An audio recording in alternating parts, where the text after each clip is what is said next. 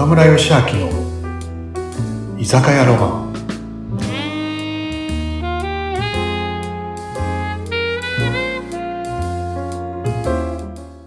はい皆さんこんにちは。今日もねあのよろしくお願いします。皆さん今日もよろしくお願いします。はい、岡村さん、今日もよろしくお願いします。さて、はい。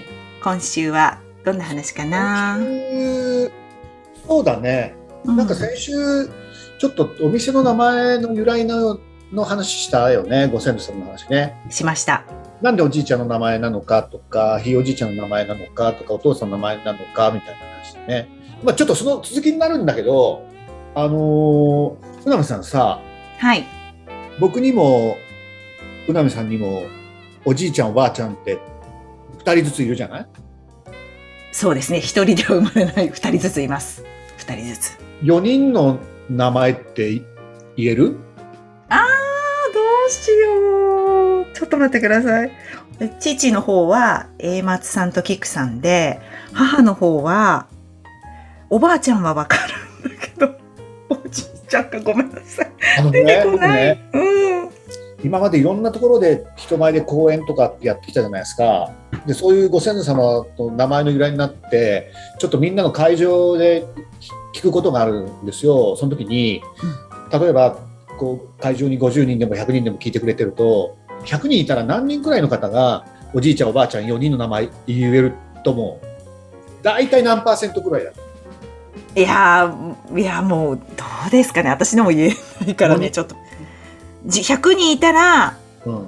ちゃんと言える人は、うん10人いないんじゃないかしら。わかんないけど。うん、10人ぐらい。10分の1。あのだって大事なお父さんお母さんの大事なお父さんお母さんだよ。でもそう思うよね。その4人がいなければ自分は存在しないたった4人の名前だよねってよくよく考えると。そうですね。で言われたことがあって、まあ、僕たまたまあの言えたんだけどでもそう思わない。その4人がいなければ大事な大事なお父さんお母さんの大事なお父さんお母さんじゃないですか。ではい。そう言われて、でもね、僕いろんなところで話して聞くとね、大体半分くらいだったね。あ、でも半分はやっぱ言えるんだ。50%、50%くらい。でね、もっともっとその上行って、ひいおじいちゃんとひいおばあちゃんって4人ずついるじゃない。そうなるあるよね。ね。おじいちゃんおばあちゃん4人だから、そのおじいちゃんおばあちゃんにも2人ずついるから8人。そうです。そうそうか、そう。8人、その8人、ひいおじいちゃんとおばあちゃんの名前、8人、4人ずつ言えますか？って質問で、大体何パーセントくらいの人が言えるっていうと思うんですよ。いや、もうそこまでいくと一桁の、本当一人二人ぐらいじゃないですか、言える人は。あのね、今まで僕、それいろんな、多分ね、な何千人になると思うけど、たった一人だったね。僕言えあますって、8人言えますって。あ、どうやね、っぱりい僕、あるんだ。の、なんだろう、あの、あ、お店の名前、ご先祖様の名前つけようと思って、ひいおじいちゃんの名前を、やっぱ、こう、なんていうお袋とかに聞いてても、あんまり覚えてないとかっていうんで、うん。お寺行ったり、市役所行くと調べられるんだよね。あ、そうなんですか？市役所行って知りたいんですけどって言うと、うん。い一回調べたんだよねそそこまで僕も。それで名前つけたんだよね。それでそういうのがある。お寺かなんか歴史が長いうん。家系はお寺行くと調べられるし市役所行くとうん。調べてくれるよねで今そういうねやってくれる会社もあるんだよねあのなんていうんですか家系図そうそうそでもねおじいちゃんのお父さんってひいおじいちゃんじゃない？うはい。もうなんかねそう名前見てみるとなんか感慨深くなるよねであの感覚ってね、うんあひいおじいちゃんってこういうまあでもひいおじいちゃんいなければ僕もいないんで、うん。間違いない。そうだからねいろいろこう調べてみると面白いかもしれないね。ああ、え、市役所行くと、でもそんなスムースじゃない時間かかるでしょ？なんかそれなぜそれをするんですか？みたいなのとかきっとあったりとか、すぐに入ってこれで1枚でバッと出てこないですよね、きっとね。時間かかりますよね、間違いなくね。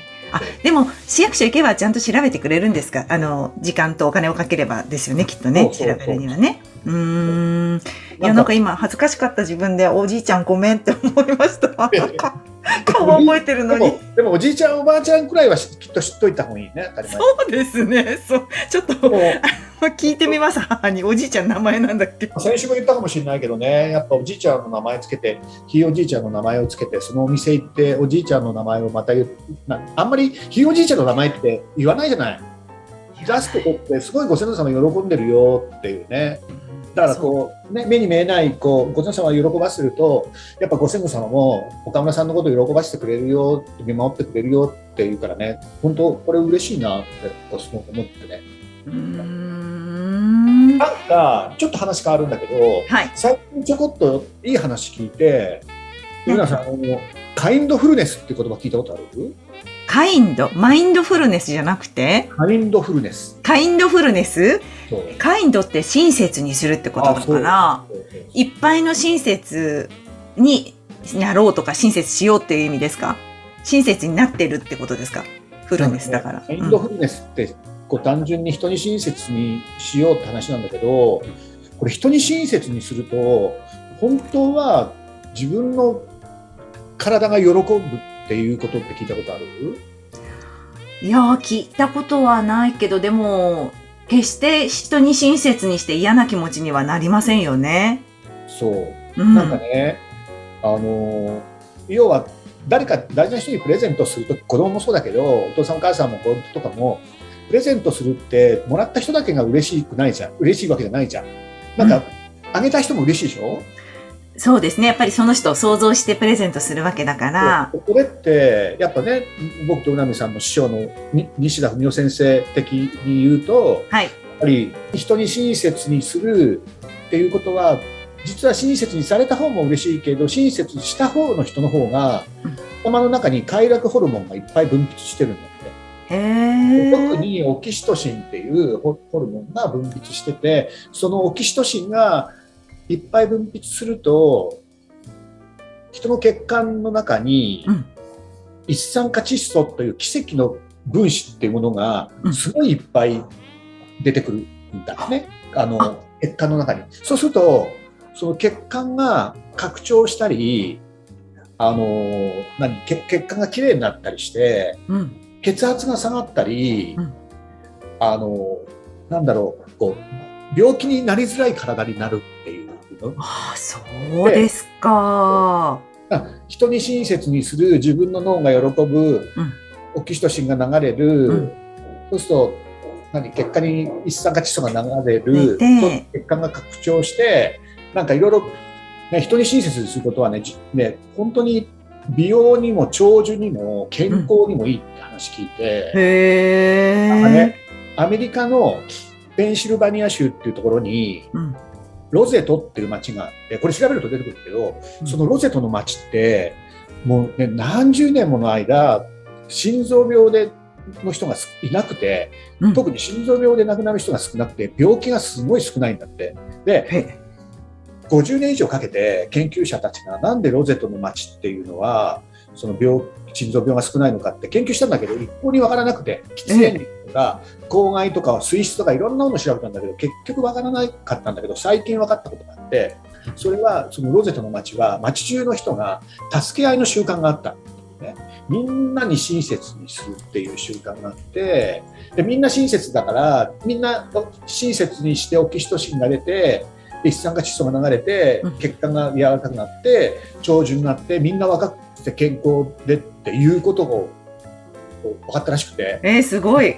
でも人に優しくすることってうん。すごいなんかねいいんだなと。そうなんだ。自分だけじゃなくて、じゃあ自分っていうか人にももちろんいいんだけど、自分の体も健康になっちゃうってことですね。いいよね。された方も、された方も、親切にされた方も、やっぱセロトニンとかオキシトシン流れるわけだから、うんだからお互いいいから、そっか、そうだよね。だって優しくし合った方が、うん。もういいっていう話でね。すごい、そんな調査結果があるの初めて知りました。じゃあ、どんどんもっと人に対してもっともっとしようって思いました、今。まだまだ足りてなかも。ないんかね、ああれなんだって、あのーコツはね、今日何に、何回人に親切したかなって夜寝る前に数えるっていうのがね、なんかいいみたいね。なんかスストレスの軽減にもなるし。ああ、確かに、でもほら、寝る前は脳のゴールデンタイム。の寝る前10分はね、そういう時間なんですよ。そうですよね。だからその時に今日あったその嫌なことです終わらせるんじゃなくて、最後その寝る前は幸せな気分ににいて入眠するといいっていうの。じゃあそれやります。寝る前に今日あったいいことをうん。5つ言うとかね、うん5ついやそういう幸せの、あの、ぜひね、岡村さん結構いつも私思うんですけど、幸せ回路が発達してると思うんですよ。いつもお話ししてて感じるんだけど、その辺の話また次週ちょっと聞かせていただきたいなと思いますが、いいですか？あもちろんもちろんもちろん はい。ということで、看板の居酒屋、看板のない居酒屋、今回は、看板のないそう、看板のあるじゃない、看板のない居酒屋。いああそうだそうだそうだそうだいんだよね。早いねもうもうあれだもんねうんもっともっと喋りたいね、岡村さんね。はいはいもっとはいもっと聞きたいので、また来週お願いします。そうだねじゃあまた待ってます はい、またよろしくまた来ます。